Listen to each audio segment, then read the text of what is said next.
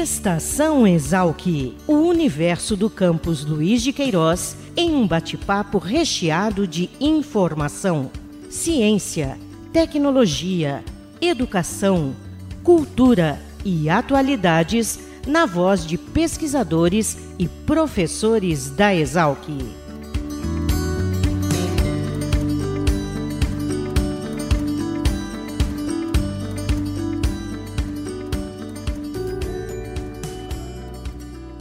Olá, começa mais uma edição do Estação Exalc, o podcast da Divisão de Comunicação da Escola Superior de Agricultura Luiz de Queiroz, a Exalc, aqui no campus da USP em Piracicaba. Eu sou o Fabiano Pereira e hoje eu tenho o prazer de conversar com o professor Matheus Mondim, que é docente e pesquisador aqui do Departamento de Genética da Exalc, sobre um projeto coordenado por pesquisadores da Kansas State University, que contou com participação de docentes da Exalc, entre eles o professor Matheus, e projeto esse que foi finalista do Innovation Lab do World Food Forum 2021. Professor Matheus, obrigado por aceitar o nosso convite para participar do Estação Exalc. Eu quero começar parabenizando né, o senhor e toda a equipe né, por eh, essa conquista, né, uma das finalistas de um evento tão grande, tão expressivo, e queria que o senhor falasse um pouquinho sobre esse projeto, né, em que consiste esse projeto finalista do qual o senhor é um dos mentores. Obrigado, Fabiano. Bom dia, bom dia, bom dia a todos que, que nos ouvem. É, esse é um projeto muito interessante. Ele é de autoria de uma professora recém-contratada da Kansas State University, a Morgan Zumbal. Ela fez uma proposta muito bacana com relação à melhoria em termos de produção e eficiência é, de, de animais, de proteína, de proteína animal, né? E o grande e o grande objetivo do projeto dela é através de edição genômica você conseguir melhorar a eficiência das nossas mitocôndrias, né? Lembrando que mitocôndrias são pequenas organelas presentes em todas as células vegetais e animais que são responsáveis pela produção de energia. É como se fossem as nossas baterias, né? Que ficam dentro, dentro das células. O que, que acontece? Acontece que essas baterias elas produzem muito, muitos agentes oxidantes e esses agentes oxidantes eles estão intimamente relacionados com a capacidade de conversão de conversão alimentar. Então a gente pode dizer mais ou menos que embora elas sejam organelas muito ágeis, elas não são 100% eficientes no processo de conversão energética, na, na, no processo de conversão alimentar, consequentemente. Então, o que ela propôs no projeto dela é que, através da edição gênica, nós tivéssemos uma otimização maior, né? Do, do processo metabólico dentro das mitocôndrias e, consequentemente, você conseguiria aumentar a produção de massa muscular, ou seja, você utilizaria melhor os alimentos que, que esses animais estão comendo. E, consequentemente, você poderia usar uma quantidade muito menor de ração, uma quantidade muito menor é, de suplementos alimentares para esses animais e, consequentemente, é, você traria grandes impactos em termos, em termos de, de alimentação para o mundo. Né? Então, de maneira bastante rápida, assim, um pouquinho, um pouquinho de qual foi a ideia, qual foi a ideia que ela, que ela teve. Uhum. E como que se dá o trabalho do senhor como mentor? O senhor foi escolhido né, como mentor para uh, ah, esse grupo que participa agora da, da fase final, vamos dizer assim, dessa atividade. Qual, como que vai se dar essa tarefa e quais os desafios de realizar isso à distância? É, um, um, um, um, dos grandes, um, um dos grandes pontos que eles olham é a afinidade que você tem com os projetos. Né? Então, eu sendo professor aqui do departamento de genética e o projeto da Morgan sendo um, um projeto focado é, muito intensamente na questão da edição da edição de genes é, faz com que haja esse, essa complementariedade de interesses que fez com que, com que nos aproximássemos, né? É, existe uma equipe, é, principalmente composta por membros da FAO, que faz essa, essa pré-análise né, dos, dos perfis, né? E depois vai fazendo o casamento para se juntar para se juntar nessas equipes. Foi assim que eu fui fui apresentado a Morgan quando eles viram é, essa essa, vamos dizer assim, essa afinidade né, com assuntos envolvendo genética, é, agronomia, biologia celular, edição de genes e coisas do tipo. É, qual que é o trabalho do mentor? Todos que participaram desse evento são jovens professores né, ou pós-doutores do mundo inteiro, foram mais de 80 trabalhos selecionados para a etapa de classificação, né? E a ideia é que esses projetos eles possam se tornar algo acessível à sociedade.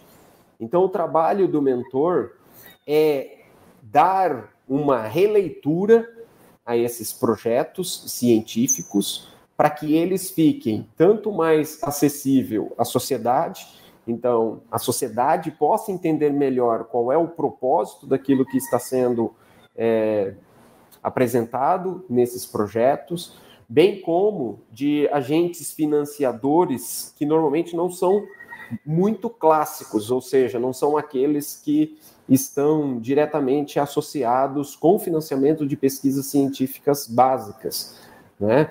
Então, é, você faz uma, uma, um trabalho de transformá-lo quase que num business. É, a ideia é que essa, essa pesquisa científica ela tenha, ela tenha uma cara de uma startup, embora não seja o propósito. Tá?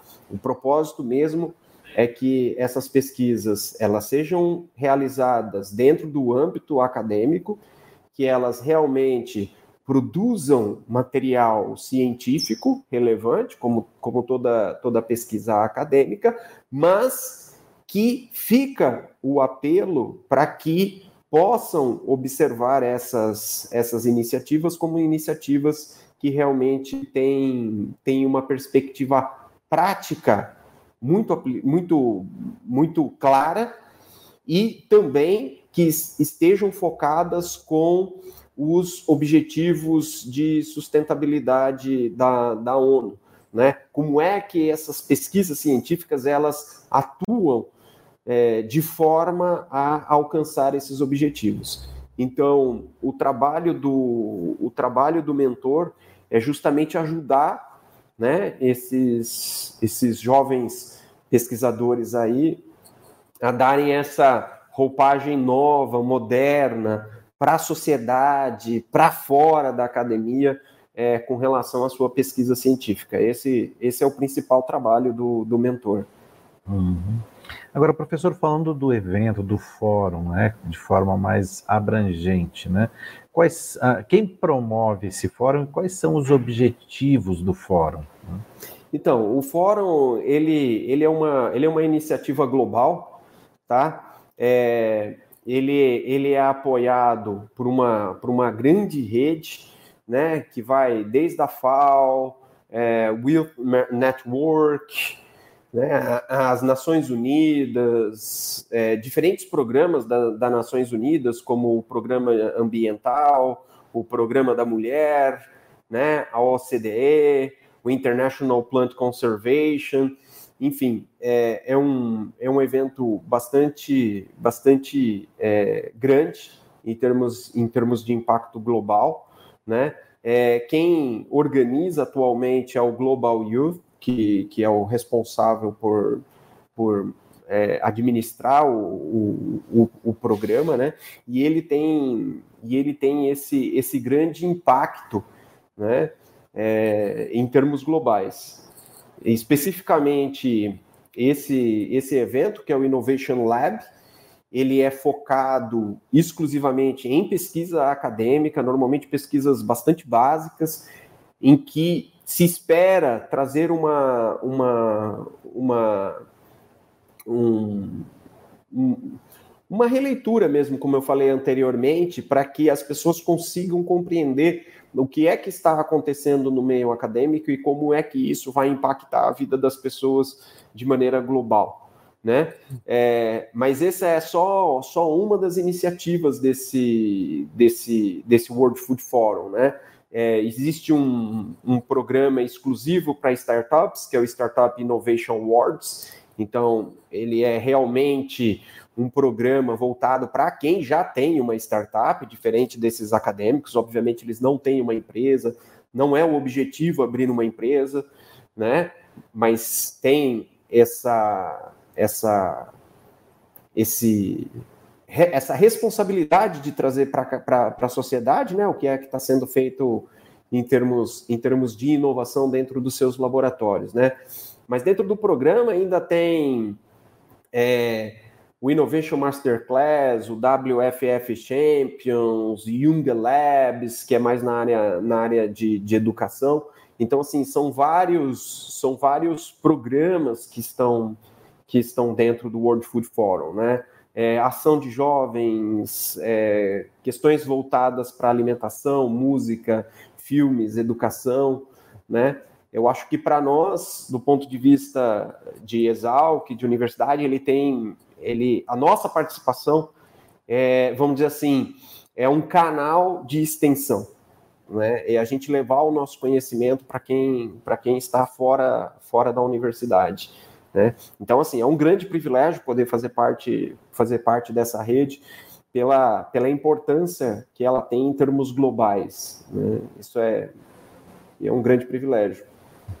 E agora, professor, qual, como se divide a agenda a partir dessa indicação dos finalistas, das atividades aí que uh, competem ao senhor como mentor, quais são as próximas etapas e até quando se estende, então, essa nova etapa?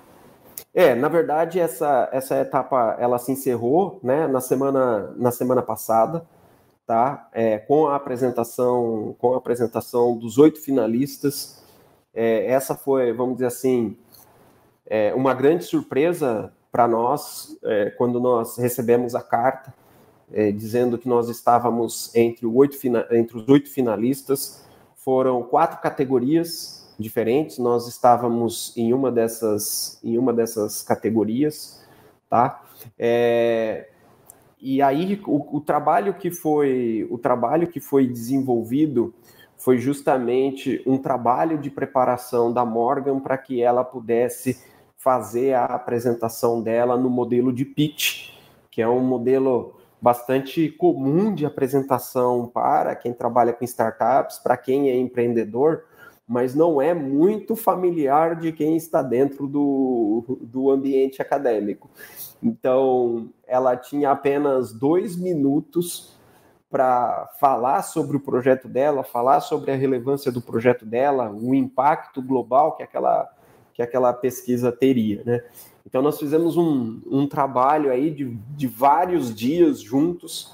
É, você perguntou anteriormente do desafio, é, foi muita troca de e-mail, foram várias videoconferências com, com a Morgan no sentido de ir orientando ela, então ela preparava o material, mandava para mim, eu revisava, mandava de volta, né?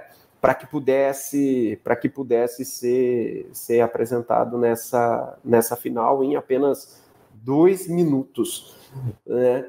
E, e assim o júri um júri extremamente qualificado, principalmente por, por pessoas da FAO que estavam presentes, né? Alguns membros da área acadêmica é, estavam presentes, professores titulares de, de realmente universidades é, de classe global, né, em áreas que realmente tinham condições de avaliar, avaliar esses, esses projetos.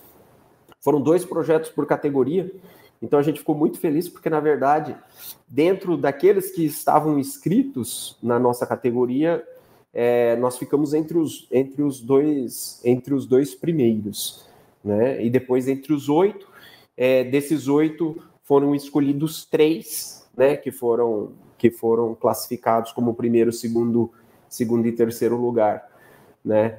É, nós não estivemos entre, entre esses três, mas estivemos entre os oito, os oito finalistas, que já é, um, já é uma grande coisa pensando no, no tamanho do programa, né? Foi uma, foi uma surpresa e tanto quando a gente recebeu essa, essa notícia. Professor Matheus, mais uma vez, parabéns pelo trabalho e conte sempre aqui com Estação Exalc para divulgar essas e outras iniciativas. Obrigado, Fabiano. Agradeço também a você que nos acompanhou em mais uma edição do Estação Exalc. Lembrando que tudo aquilo que produzimos é para você. Então, suas dúvidas, críticas, sugestões e comentários são sempre muito bem-vindos, muito importantes. Escreva para nós através dos nossos perfis nas redes sociais. Nós nos encontramos na próxima edição. Até lá!